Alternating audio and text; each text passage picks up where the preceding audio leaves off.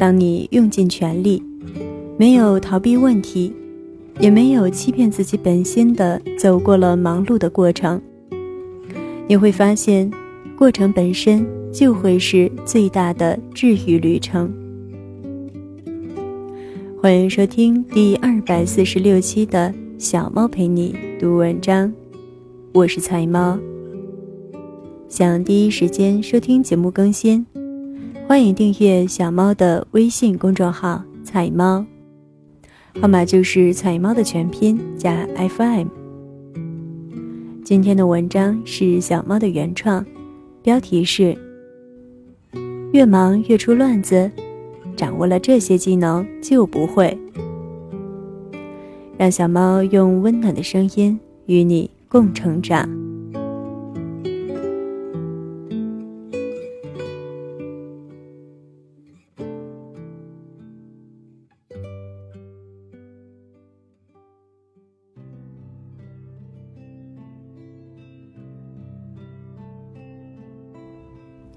越忙越出乱子，掌握了这些技能就不会。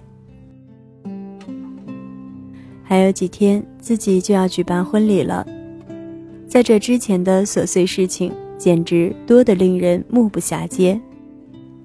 我家张先生这阵子就有些像吸了猫薄荷的小老虎，焦躁烦闷，团团打转。我试着与他分享了一些自己应对焦虑忙碌的办法。别说，还挺有效的。于是想了想，婚礼前的最后一期就写写他好了。如何在越忙越乱的焦虑中令自己解脱出来的话题。也希望这些小小的建议能帮助大家在应对更多焦虑紧急的时刻，能忙中有序、不紧不乱地处理好各项重要的事情。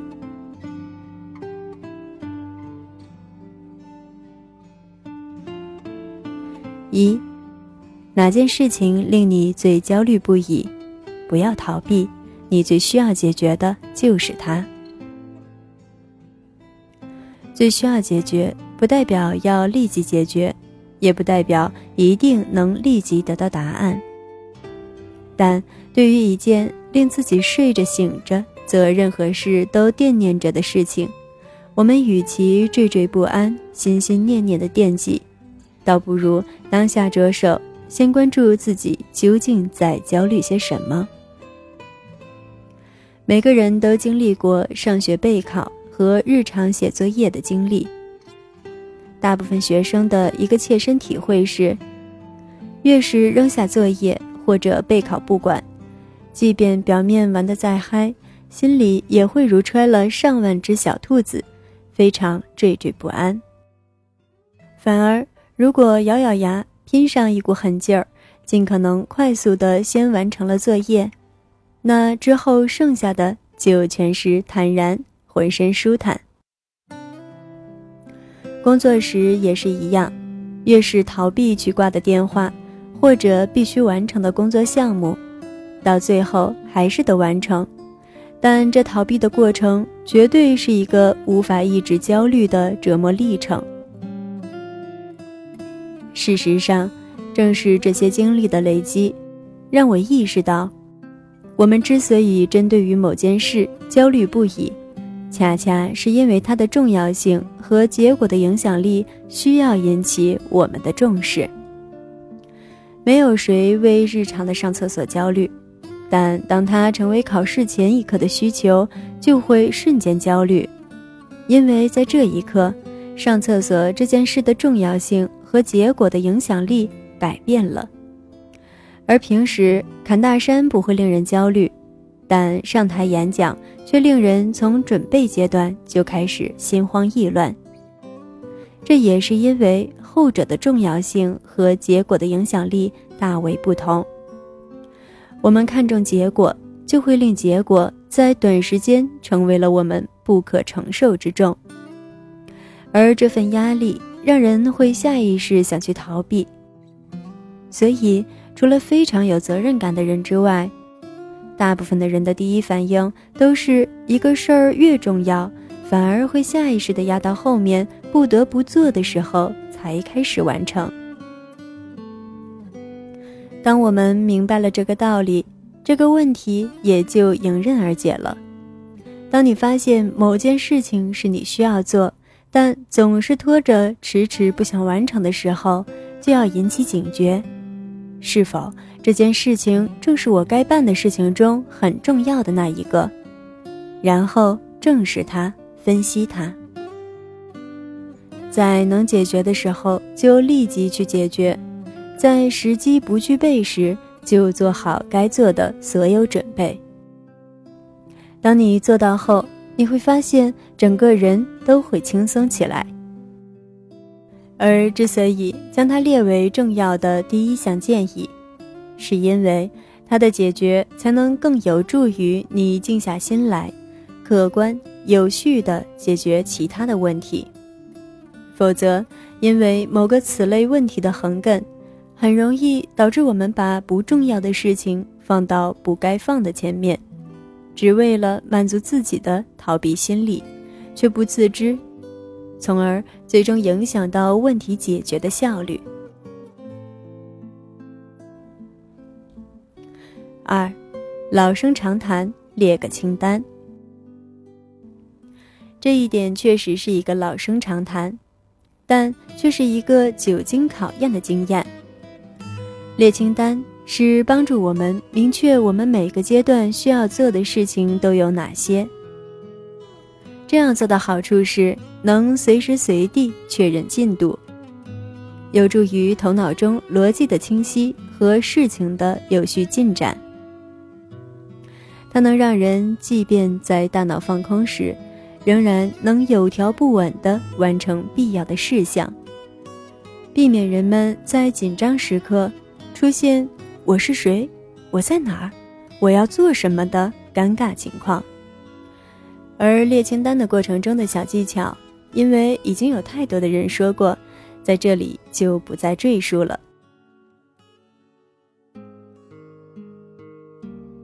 三，一定要时时回顾你的核心目标，这是很重要的一点。它也是贯彻始终的一个做事原则。每个阶段，我们做事情都会有每个阶段的目的，同时也会根据做事人的不同有所不同。举筹备婚期这件事情为例，每个人都会有自己的不同侧重，这与个人价值观有关。有的人会非常在意面子。那么，他就会在规模与门面上追求最大的成果。有的人很在意生活里自己的感受，认为是自己的婚礼就应该给自己最好的奖励，所以就可能会力排众议、创新独特，只为令新人双方自己开心快乐。有的人特别在意价格，觉得排场什么的都不是重点。那么，他就会在性价比上追求极致。正因为人的不同，做事的重点就会不同。所以，从一开始就弄清楚自己的核心目标最为关键。否则，周围的人七嘴八舌一议论，每个人各抒己见的背后，都是在发表自己对此的价值观选择。如果一个人没有自己的思考与判断，不乱才怪。到了最后，就只会既辛苦劳累，又不合自己的心意。所以在听取他人的建议前，先想明白自己不变的目标，这样才能令对方的观点能更好的帮助自己。而在做事之中，也更要时时回顾，这样。才能在繁琐的细节中不慌乱、不迷失。要记得啊，不忘初心，方得始终。四，能人异士别浪费，合理功课是王道。在生活中，我们应当学会借力，这是一种很具有价值的选择。既能让人术业有专攻地帮助自己推进事情的进展，也能在这个过程中联络感情，增进友谊。不少人都明白这个道理，但在具体实施的时候却忽视了一些细节。越是忙乱的时候，我们越容易脾气暴躁，尤其是完成自己事情时，更容易对前来帮忙的人用不好的语气、急躁的表达，因为我们心急于事情的紧急。和对方在状况之外的样子，但别急，磨刀不误砍柴工。虽然我们都知道上述的表现并不是有心的行为，但他们的出现都让自己在获得帮助上减了分。最好的方式是让自己养成越急越柔和、有条理说话的状态。这样才不至于一个怒吼把对方吼得更懵，也不会因为态度不好也来埋怨。而好态度总能令他人会更愿意提供帮助，事情也会因此进展得更加顺畅。毕竟人多力量大，合力短金刚。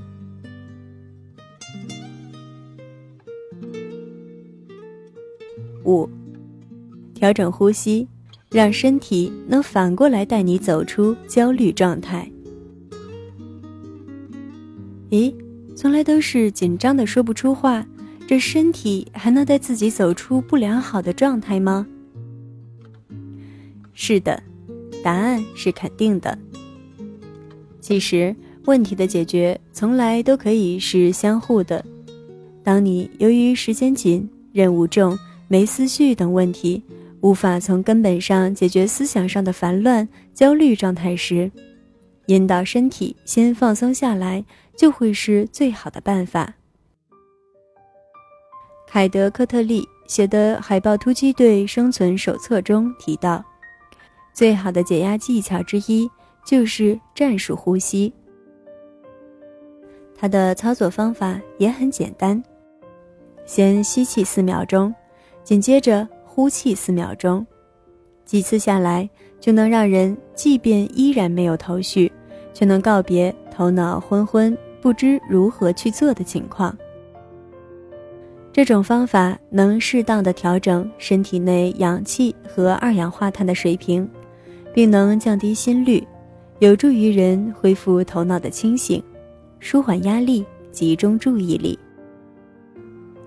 人一旦陷入紧急的状态，就很容易从肢体到思维变得僵化。如果不能打破思维的僵化状态，那么不妨从身体的调整入手，也能很快解决问题。六，每日结束 check 你的完成进度。当你处于一个持续性的、身负沉重压力的阶段，在每日结束时。确认你的完成进度，能帮助你更多的获得事情掌控在手中的感觉。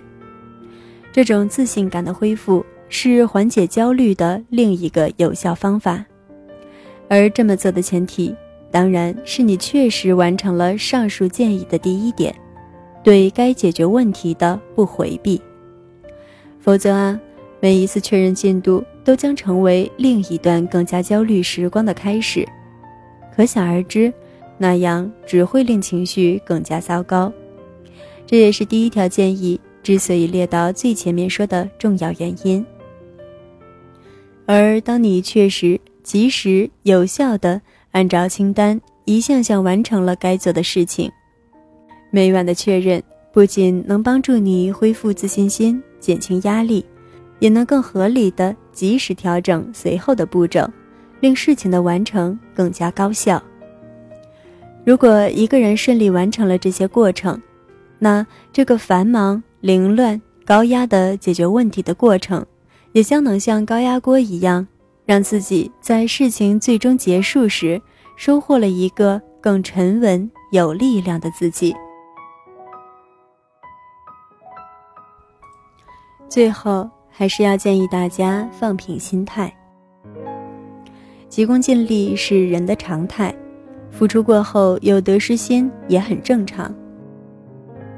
但问题是，这些情绪都是阻碍问题解决的思绪。常态不代表应该坚持，也不代表不可以克服。放平心态的好处不言而喻，而其实它之所以难以做到，就是因为日常的我们没有用尽全力去为一个事情付出努力。当你用尽全力。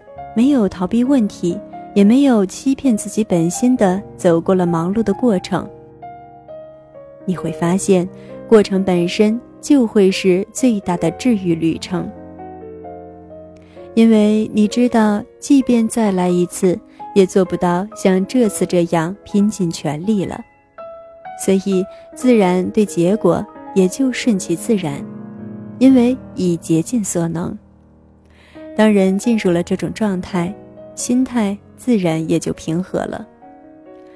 我们都期待结果，也正因为期待结果，所以更应该为了达成结果，约束自己的言行，让自己的行为能更贴近获得结果的必须状态，那结果自然更容易达成。万事别心急，什么事儿都是讲究方法的。用对方法就能更加容易。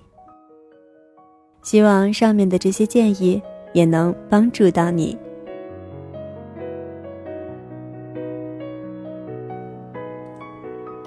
感谢你的收听，这里是菜猫 FM，我是菜猫菜菜的流浪猫。节目一般在每周三、周日更新，今天是婚礼前的最后一次更新。九月十六号过后，我会出门度蜜月。十一之后回来。十一过后恢复更新的同时，也会推出一档新的少儿节目，期待大家的支持与收听。那更多精彩，欢迎订阅小猫的微信公众号“彩猫”，号码就是“彩猫”的全拼加 FM。你也可以在节目搜索栏搜索“菜菜的流浪猫”或者“小猫陪你读文章”进行关注，让小猫用温暖的声音陪你成长。我是菜猫，小猫陪你读文章，希望能为你的生活带来一些温暖，一些快乐。